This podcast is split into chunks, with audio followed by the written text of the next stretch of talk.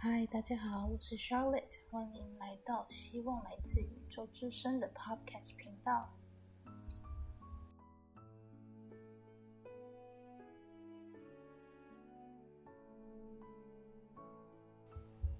嘿，大家好，今天过得好吗？我是 Charlotte。这一集我们的 Podcast 我们要来谈什么叫做觉醒，然后为什么我们要觉醒？为什么市面上的灵性文章一直谈论说 我们就是要觉醒？到底觉醒可以干嘛？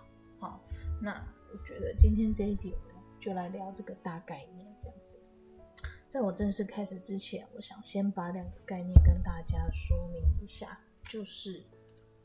什么叫做佛？就是你，你就是佛，还有佛在心中坐的意思。那人佛家说佛就是你，你就是佛。其实基本上这个概念就是每个人，地球上的每一个人都是高等神佛的转世，没有一个例外。因为我们都是从那些高等神佛身上分裂出来的一份子。那，因为这样的一个基础，也同时说明了，其实我们不用特别去崇拜所谓的那些上师或者是高等神灵，因为你就是你的内心就是高等神灵中的一份子。也就这也就是为什么佛家说的佛就是你，你就是佛，而佛在心中坐的意思，就是指说我们这个人的灵魂。我们内在的灵魂就是从这些神佛上的一部分分裂出来，也就是我们自己。而佛在心中坐的意思，就是指我们这个人的灵魂，我们的内在神性，就是住在我们的内心。那我们的灵魂就是我们自己啊，我们自然而然就是这些神佛。讲的更白话一点，用更呃比喻的方式来描述这个概念，就是有一棵苹果树，好。树上结了很多苹果，有一些苹果甚至已经成熟，然后掉落到地上。OK，这一棵苹果树就是最原始的高等神佛。那树上结了很多颗苹果，这些苹果就是我们的高我，我们的高灵。成熟后掉落在地面上的苹果呢，就是我们这些小屁孩，我们这些投胎到人间来的小屁孩。可是这三个。都有一个共通点，就是每一颗苹果，不管是苹果树本身，或者是树上结的苹果，或者是成熟后掉落在地面上的苹果，我们每一颗苹果的内在都有一颗苹果籽。这一颗苹果籽是就跟当初种下苹果树的那个树籽是一样的，也就是说，我们本来就是跟最源头的神佛都是一体的啊。我们只是从他身上分裂出来的，所以我们的内心跟最原始的神佛都是同一个啊。那既然这样子，我们为什么还要去相信所谓的上师跟高灵呢？当然就是不用啊，我们只要足够相信自己就可以了。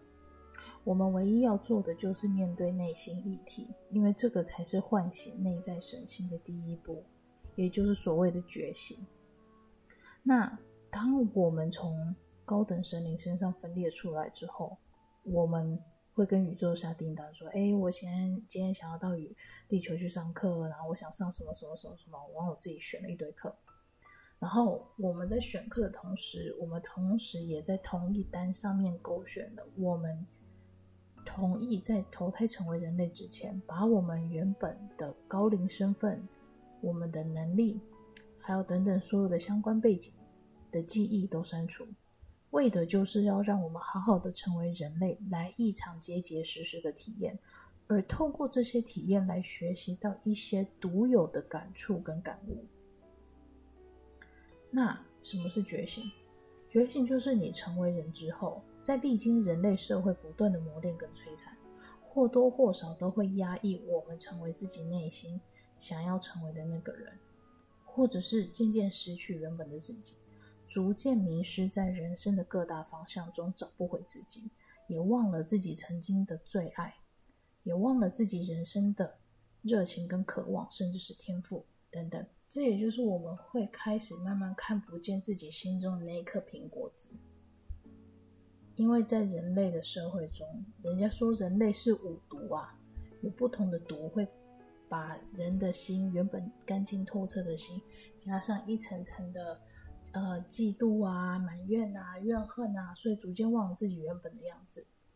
但是我觉得正是因为这样子，所以地球才会变得好玩，因为我们历经了这些困难之后，把它一个一个情绪上的。呃，枷锁解除掉之后，我们逐渐看见自己的内心，我们才能从中体会体会到说，原来活得不像自己的过程是什么样的体验。而现在我要开始活得像我自己，所以你会更珍惜之后的一些生活。所以基本上，我们可以不用知道自己的灵魂身世，我们也可以不必开通灵性能力，但是我们不能不面对自己的内心议题。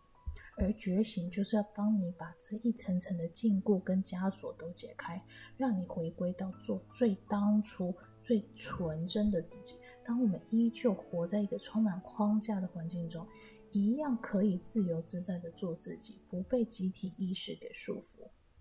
什么叫做集体意识？集体意识就是说，传统社会观念说，啊，女人就是要在家带孩子啦，不能有自己的工作，不能有自己的生活，这就叫做集体意识。这是旧社会的集体意识。现在，我不是每这样的生活方式，不代表它适合每一位女性、每一位母亲，而且不是不一定能适合每一个家庭。有的家庭就是需要双薪，没有办法。所以，这种被旧传统时代包裹住的观念，就叫做集体意识。当你觉得某些观念不适合你的时候，其实每个人都有选择，可以跳脱集体意识的束缚，做自己想做的事，好吗？好，那接下来我们要谈为什么要觉醒。觉醒其实说明白就是做回你自己，那个最真实的自己。神佛有神佛自己的体验跟感悟，我们有我们自己的。因为每个人都有自己的个特、个性跟独特的经历，所以会创造出不同的体验跟感想。这就是我们要带回去给我们的灵魂源头。也就是那些高等神灵的体验，他们不断的从我们的体验中不断的去学习，我们也不断的跟他们学习无穷的人生智慧，而且他们的人生智慧是他透过他们自己本身的历练所提炼出来的人生智慧。他们也跟我们一样经历过很多的大风大浪，才会有那些无穷的人生智慧。只是因为他们活的年数比我们久，他们可能活几千年、几万年或者几十万年。所以他们累积了无穷的人生智慧，但我们人类最多活个一百吧，一百年就差不多啦。那这一百岁这之间，我们也可能会创造出不同的体验跟感悟，去刺激我们的高龄去思考。诶，我的小分龄然后，做的不错，这的确是个爆点，我怎么之前没有想到？那你的高龄就会觉得说，诶，对，这不错哦，这小孩不错哦，这样子。所以不是说。哦，我们的高龄一定是充满智慧，然后怎样怎样这样，包包包，对，他们有他们的智慧，但是他们也有他们自己的困扰跟看不透的地方，而我们就是来到地球，不断的创造，不断的体验，去发现有没有其他爆点是我们的高灵从来没有领悟过或是想过的。好，那我相信也有人听过一些一种理论。就是说，我们这些小分灵在地球上被当作是 AI 一样在创造体验，然后把数据传回去给自己的灵魂源头。我们没有反驳的余地，我们没有任何选择的方向，只能任这些高等神灵宰割。当我第一次被某位灵媒启启蒙的时候，这位灵媒也是这么说这套理论，但是我后来发现。会有这样想法的本灵不是没有，但是通常会这样想的的高灵或者是本灵，都是因为自小分灵的自己本身有问题，不然就是这位本灵内心是没有爱的。我不是说这样的心中无爱的本灵不存在，但是我会说，大部分的团队跟本灵就从来没有放弃过自己的小分身过。从来没有，因为他们都是充满光与爱，他们愿意给你无限的包容、慈爱、忍呃耐心来陪伴你，陪你长大。除非今天你真的是太不受教，他们不断的提醒你，想把你拉出来，你都死不肯出来，一样想要堕落，想要不争气，然后不努力什么的，他们就说 OK，好吧，那我放手了。但是通常这种东西不是一次性，也不是说一辈子就这样决定，有可能是你已经累世，已经十几世或者二十几世，他们真的觉得他们没办法了。但是我说真的了，我我觉得能撑到团队真的放弃，那也是很厉害的，因为他们那么多的岁月在陪着你，然后可以有人把他们的耐心全部耗完，我觉得个人，我个人觉得真的是非常非常佩服。所以我说真的，我真的不觉得会有灵本身是不在乎自己的小分灵的。我相信大家都是很疼爱自己的小分灵，也就是我们地球上的我们这样子。是，嗯，而且就据我所知，目前没有一个人是被放弃过的，除非真的是自愿自引到认为自己只是个 AI，那怎么引导都没有用，那他们可能真的就依照你所期望的，把你当做是 AI 处理掉，这样，因为连你都看不起你自己，那就不要怪团队不理你，这样子。那为什么我们要觉醒？因为觉醒就是要让你看到你自己内心的苹果籽啊，让你顺着你的内心去做你想要做的事情，不再被世俗的约束给干扰，让自己给自己一个机会去创造一个绝无仅有的人生体验，专属于你这个苹果的体验。那觉醒可以干嘛？外面很多坊间灵性文章不是一直在提倡哦，我们就是要散发光跟爱到世界各地，帮助地球扬升吗？对，当我们个人觉醒后，我们的内心跟光还有爱会充满在我们的举手投足之间，我们对待每个人的态度自然就会变得温和不暴躁，温柔又充满爱，这就是帮助地球扬升的最大力量。当我们把光跟爱的能量，用行动，用实际行动哦，用实际行动传染给需要光跟爱的朋友、陌生人，或者是需要帮助的人们。这就是帮助地球扬升的最佳做法跟管道，而不是空想自己哦，散发着光跟爱到空气，然后就可以一气呵成帮助地球扬升。不是这样子的，我们要有实际的作为。今天你看到旁边的人有有难，就帮他一把。你让他感觉到这个世界是温暖的，那你就等于直接把光跟爱送到这个人的心里面去，这个世界、这个地球的维度的频率就会开始慢慢提升。但如果说有很多行动都是不付诸实际，只是空有幻想的话，那都只是泡影而已，那那就完全是很不切实际的部分，因为这个是个三 D 的世界，所以。请认真的、务实的面对自己的人生，如何巧妙的把灵修的知识跟理论运用到实际的生活中，考验的这样的一个过程，考验的是你我的智慧。但如果只是一昧偏颇的专注灵性身份跟生活，却忘了自己人类的生活，很抱歉，下辈子一样是重修的状态。如果灵灵魂本身要做灵修生活，它其实很单纯，站在空间维度做就好了，它不用来人人间历练啊。但如果我们都要来人界体验物质生活，结果满头满脑就是想着回的灵界的家，徒空幻想自己是某某神佛，却刻意逃避自己的人类生活跟体验，不去面对内心议题，那我想请问大家，当初费那么大的力气来地球干嘛？是在哈喽？如果我是今天是邪灵，我是外灵，有这样的人类在我的地盘上乱散发灵性能量，又不知道修正自己的内心，我今天我不吃他的能量，我不骗他说我是他的高灵，然后让他被我自由操控，那我不是呆子吗？对不对？因为你摆明就是告诉我说啊，我就是这样子啊，赶快来操控我啊！那需要你这样爱跟光的高等能量的。的的非物质自然会就卡在你身上，慢慢吸取你的能量，这样就好了。他不需要跟你说什么啊。好，所以以下呢，我就要用一个分享案例来带入一下我们刚刚聊的什么是觉醒、觉醒的过程，还有为什么要觉醒这三个要件。那这个案例呢，它基本上已经被改编了。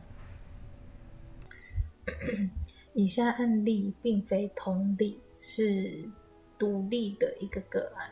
那我只是拿他的例子出来做说明。那原本的故事已经被改变了，所以以下是已经改变过的故事内容跟经历。哈，那这位学妹呢，她累世都要求着要回林界的家。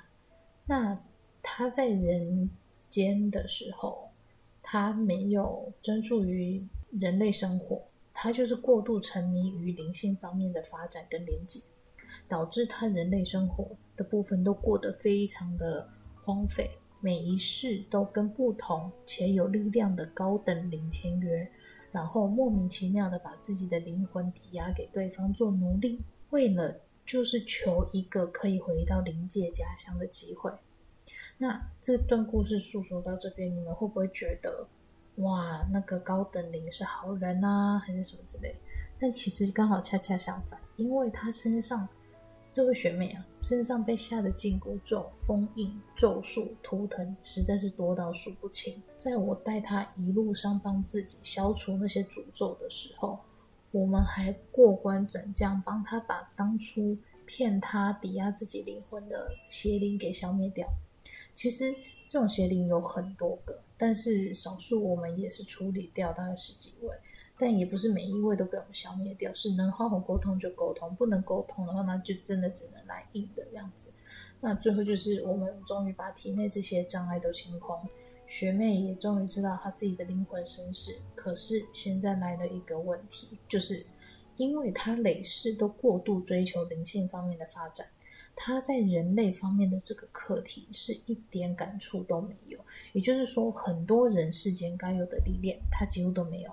这辈子的他，出生在一个很保护他的家庭，不只是人类家人很保护他，灵界的家人也很保护他，甚至到溺爱的地步，让他这辈子在人界的生活不用过度烦恼太多事情，生活历练也没有太多的挫折跟碰撞。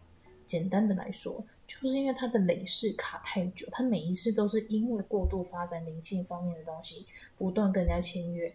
然后每一次轮回，每一次投胎都是同样的结果，所以他的灵界家人已经想到说，既然这个孩子的灵魂被累世的外灵侵蚀到不行，他们预估这个孩子的灵魂大概活不过两世，甚至有可能救不回来，那干脆让他在人界的生活过得好一点，于是就没有安排太多历练给他。这也是为什么说他。到现在，在人类课题这个方面一点感触都没有，或者是没有什么太大。他他其实对于自己内心议题，他完全没有认知跟意识到自己的问题在哪里。那我就说，我说，那你这样，你的灵魂这样的一个状态，跟楼上这样的安排，这跟安乐死有什么不一样？只是这个是灵魂方面的安乐死，让你在安逸的人类生活中逐渐死去，毫无知觉。可是偏偏这一次我把你救醒了，却发现你在人类世界的历练几乎是零。要你拿出人类世界的历练运用在灵界的磨练上，却发现你连一点人类世界的历练跟认知也没有。那有人说这样不好吗？其实是非常不好，而且非常非常糟糕。因为不是说每个人在人类世界过得太好、过得太爽，就是灵魂安乐死的状况，不是。而是这一位个案学妹已经在地球上轮回 N 次了，N 次都不断被外灵侵蚀他本身的灵魂，每一次下来都只想要回家，回灵界的家哦，而不愿意去面对人类生活，导致他对于内心的议题是一点觉察性都没有。为什么我一直强调要面对内心议题？因为透过磨练学习到的特定的感想跟启发。这些就是灵魂最坚硬的软实力，最美好的养分。可是这位个案他一个都没有，他是空的，是呈现一个空洞的状态。那这样有多糟？不要说他驾驭不了灵性能力，连面对灵界的考验、磨练、战斗，他起初没有一个是可以自己独立完成。每次都会被动的问说：“可不可以不要再这样了？我为什么要这样子？我我要真相，我我要什么？我我我想知道这是真的，这是假的？为什么他会这样子？因为第一个，他内心没有一个原则，没有标准，没有底线；第二个，他内心只想要受欢迎，欢迎大家来玩，却不知道怎么过滤好灵跟坏灵，也不知道怎么分辨善良跟邪恶的灵。第三个，只有他只有在看到假设议题的成果之后，他才愿意去付诸行动。第四个，人生没有目标，没有方向，没有经验，没有体验，完全不知道自己要的是什么。第五个，他不懂得拒绝。第六个，他不懂得为自己说话。第七个，他不懂得跟对方吵架。第八个，他不敢做选择，他只敢做对的事情，他不敢犯错。第九个，他对自己没有自信。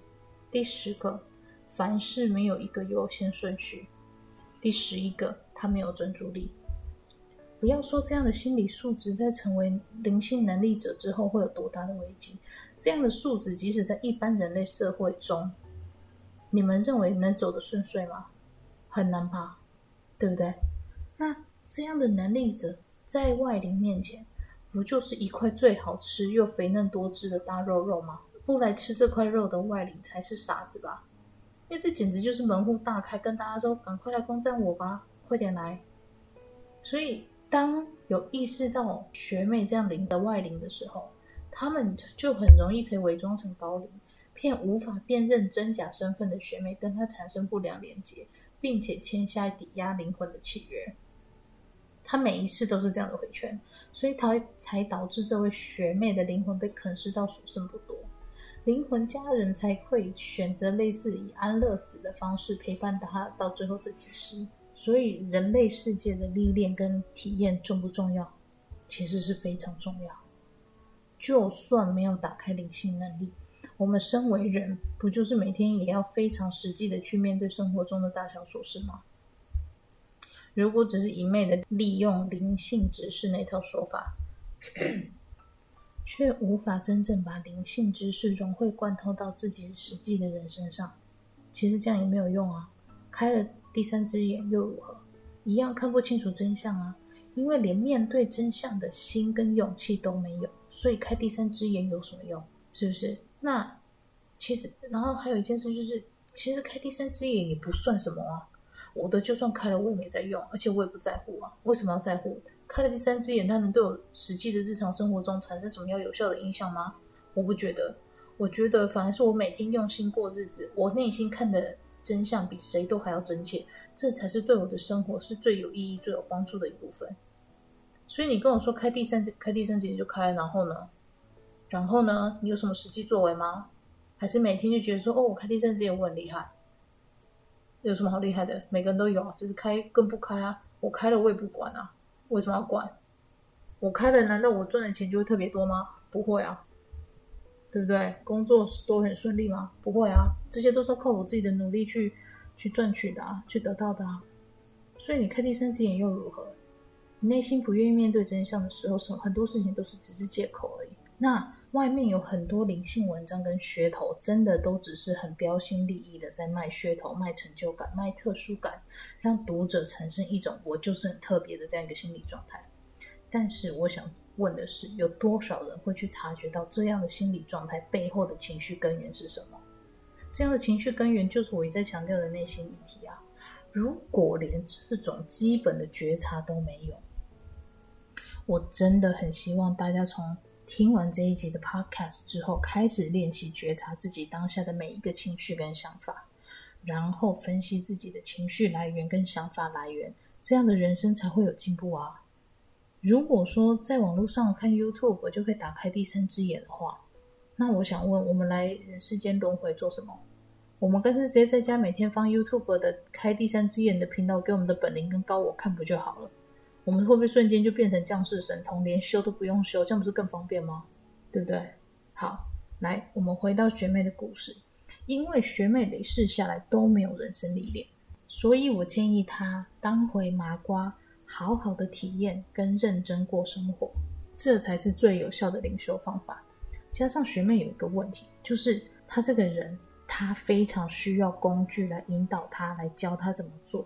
如果没有工具的话，她这个人她不知道该从哪里开始。记不记得我之前，呃，我部落格或者是我的脸书上面，我有一篇文提到说，任何的工具都只是内心力量的延伸。他临界的导师给他的训练基本上是没有工具跟实体课本，所以这位学妹在学习的路上走得很辛苦，因为她这个人就是需要有工具、有图表、有课本，她才能实质上知道自己该学什么、该怎么解题、该怎么做。她完全就是依照人类世界的学校制度，她才能知道说她接下来该怎么走。那她这样的状况。让我回想起一开始我跟我们家大哥哥连上线的时候，我也跟我们家大哥说了一样的要求，结果我家大哥就讲一句话，就说你太依赖教学了，然后他就不理我，所以我就只好就想说，好吧，那就来试试看，如果我摆脱教学模式的话，会得到什么样的结果。后来一路我的学习路程中，我我我才发现，原来我哥是对的，因为在临界的授课是完全没有课本，他们每天就是不断的给你出幻象考题。出攻击跟侵入的考题，那这位学妹每天都被这些情况干扰到，不知如何是好。那这些灵扰的部分是团队给的测试，不是外灵给的干扰。所以，当学妹每天被这些灵异现象干扰的时候，加上她本身是没有人界中的历练，她完全不会解题，没有工具，没有人间历练，没有稳定的心态，她完全不会解题。那我说了，灵界的解题方的方法是什么？就是依靠人界的历练跟磨练出来的心态来解题。我当初被我们家团队磨的时候，我是磨了到了半年后才领悟到了这一点。在磨练的过程中，他们不会给我任何一丝线索跟解说，就是把我丢到一个情境题里面，要我自己靠自己的感觉去察觉、去感受、去发现。他们不会给我一丝线索。除非我真的尝试了各个我想得到的方式，但真的无解，那么我家大哥才会出来破题，说原来这一题是要怎么解。通常他们给的题目跟答案就是一个很简单的概念：相信自己，相信爱，还有稳定心态。所以到后来，我发现原来道理就真的是这么简单，不是我用人类的思考逻辑去推算那么复杂的时候。我就我就开始学习，真的相信自己，相信爱，然后稳定自己的心态。但是对于这位学妹来说，她没有累积任何人世间的历练，要她稳定心态是根本不可能。因为心态上的稳定都是经过人类生活中不断的历练、不断的磨练，所以累积起来的。就好比有时候我们看到有些历经一些大风大浪的长辈们，他们会不由自主的散发出一种很沉稳的气质。是因为他们已经经历的够多，也看的够多，所以本身心态很自然的就稳定。但对于一个被保护太好的灵魂来说，这根本不可能。我在把他点破之后，他立马就产生了稳定的心态，因为他没有接受过任何的考验，他也没有正式的去面对这些考验。所以，当这样子的他在面临一连串来自灵界的考验的时候，他在他的觉醒路上过得非常辛苦。甚至是到了精神折磨的地步。我有一再的帮这位学妹跟团队争取改变教法，但是她的团队不动无动于衷，搞得学妹最后很崩溃。然后我也打算离开这个教学课程。这个孩子就是无法用这种不具体的教育方式来引导他，他没有办法幻想，他没有办法想象出某些东西，所以。灵界是用幻想跟精神式的引导的时候，这孩子是完全接受不到讯息，等于说他跟他团队之间的代沟是其实是很深的。那同时，团队也知道，因为这位学妹她没有太多的人生历练，所以团队直接用灵界的方式去切入引导。同时，团队也知道这位学妹没有太多人生历练，所以他们决定直接从灵界的方式去切入引导。可是，正是因为他没有太多的人生历练。他根本就不了解灵界的引导方式，他也参透不了。这位学妹她完全不会，也不懂得如何用心感受，她也是缺乏想象力，每天只会纠结于她看到的幻象是真的是假的，只会用物理的大脑去分析量子世界的东西，殊不知异世界的一切就是要用心灵的大脑去解题。可是他一直用物理大脑，所以当他在用错工具的情况情况下，所有的困题都是无解的。然后他一直不断卡在一个哦，状况来了，他要解题，结果用错工具卡题，然后卡题之后无解，无解之后挫折，挫折的时候下一波状况情境题又来，他就不断的在这样子失败中轮回，然后导致他自己变得非常非常的挫折。所以我跟这位学妹说了，考虑回归麻瓜生活会是一个比较好的选择，因为他就是不适合这样的抽象教学法。然后我学妹很无奈就说：“可是每次状况一来，我都不知道是真是假，我也不知道该怎么应变。为什么就没有课课本可以给我看，让我照着学？”然后我跟学妹说：“灵界的指导课本就是我们的人生，你一直都活在书页上，但是你从来没有仔细阅读过你这本人生的书。”你一直跟我说，一直跟团队要求具体的指导书跟指导课本，那你的人生呢？你何曾认认真真的活过一回？你有想过认真生活是什么样的意思吗？还是对你来说追求灵性就好？每个幻象都是真，但也都是假。但重点不是在于它是真假或是真相，而是你从这些影像中、这些体验中，你学到了什么？这个才是最重要的。结果你一直在追求的是真相跟真假，你永远都在追求最表面的东西，永远看不到更深一层的意义跟问题所在。好比说啊，学妹有一场幻象，就是一个呃坏灵到她面前恐吓她，就学妹就把这个坏的灵吓跑了嘛。然后之后有一个白白色的呃。自称是好的灵，就到学妹这边来跟学妹说谢谢，他伸张正义，要给学妹一个礼物，因为他常常受到那个坏灵的欺负，所以对方在学妹没有答应要接受这礼物之前，就先在学妹身上下一道白光，然后就自己离去了。学妹在这件事情上，她认为说好的灵在没有经过她的允许下就擅自进入到她的领域，还下了一道白光给她。虽然说是谢礼，但是。学妹的直觉是还是有冒犯的感觉，所以学妹就呃把白光移除，然后还发现她的身上被下蛊。那学妹就说：“我在没有任何分辨能力之前，遇到这种谎称好意的灵，然后还送了我一道看似善意的白光，那我又该怎么去分辨？”学妹说：“我没有办法分辨啊。”然后这时候她。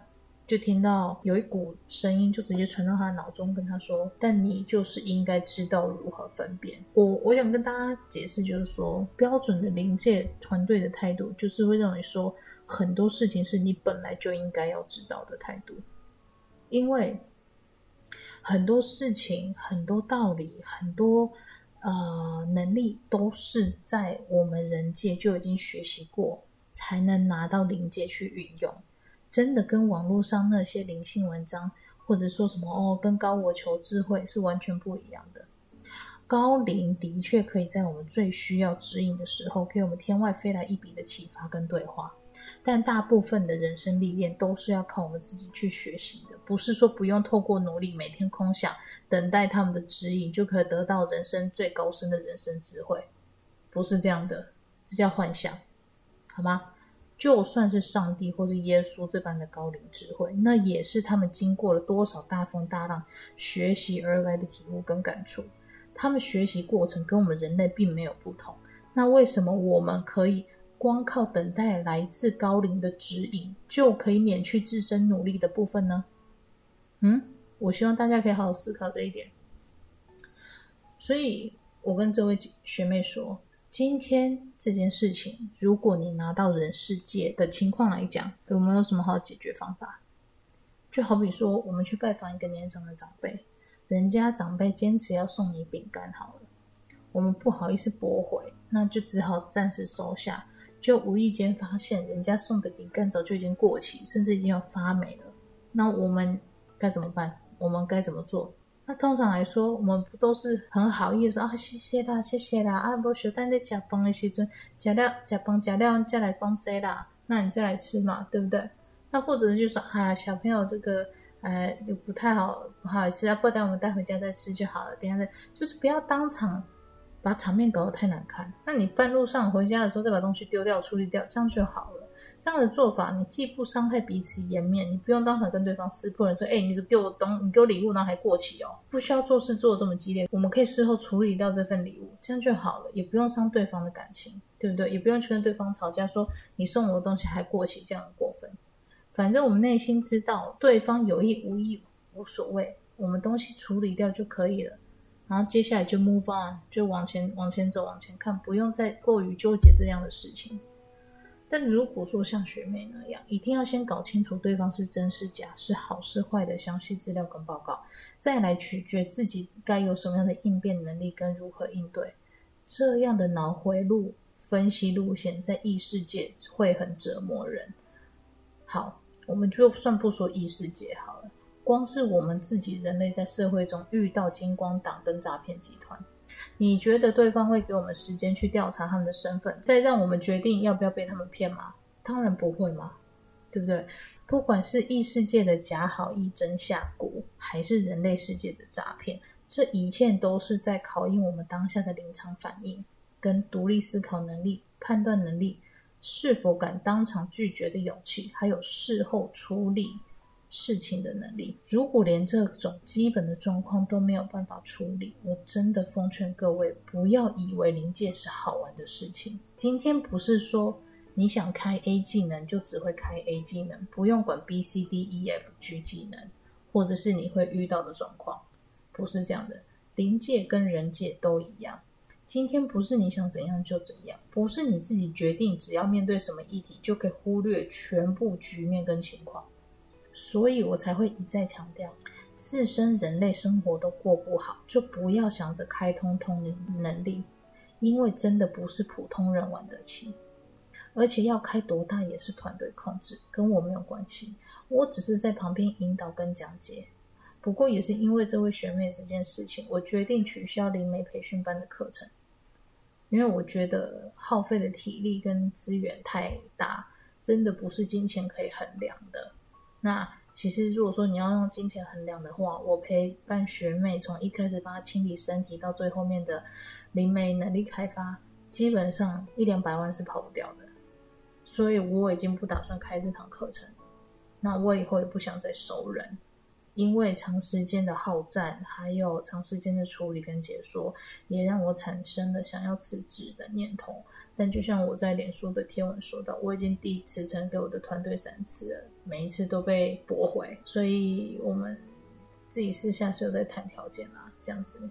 因为我并没有跟他们签约，我也没有说我要做这一行，我只是说好啊，那如果我的能力开发是要做这个的话，我可以尝试看看。但我没有说我一定要做这行到老。那他们现在就是跟我继续谈论，就是以后发展的可能性。如果我真的觉得不 OK 哈，就是会辞职，然后不再做，就是可能就是做一些灵性资讯的分享跟分析，但是我就不会再接更多 case 这样子。但目前这方面还没有定案，所以就先跟大家分享一下。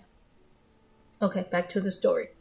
所以最后我就跟学妹说，如果她不选择当回麻瓜，好好体验生活，那她当然可以接受团队的训练。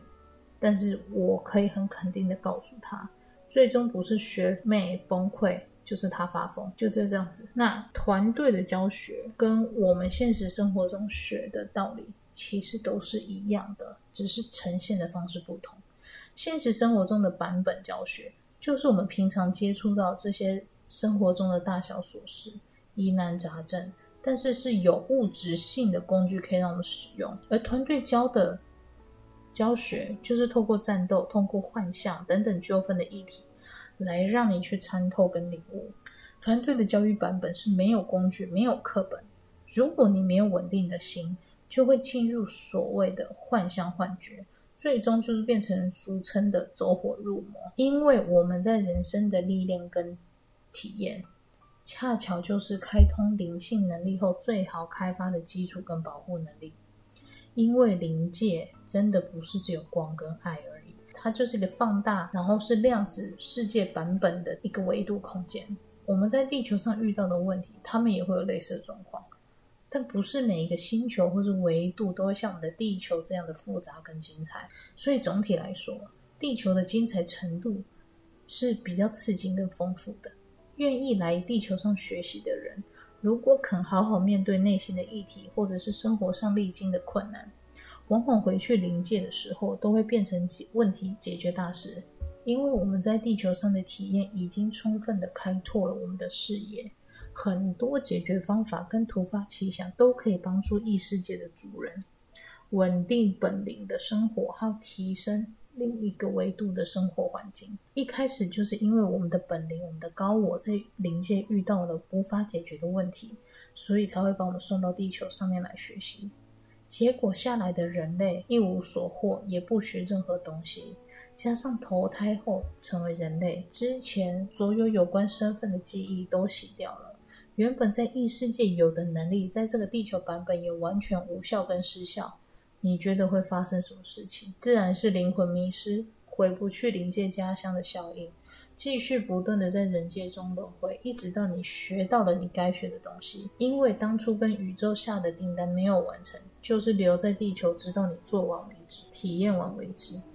所以，孩子们，还是好好面对人生中的问题，这才是最简单的修行之道。OK，今天的 Podcast 就到这边了。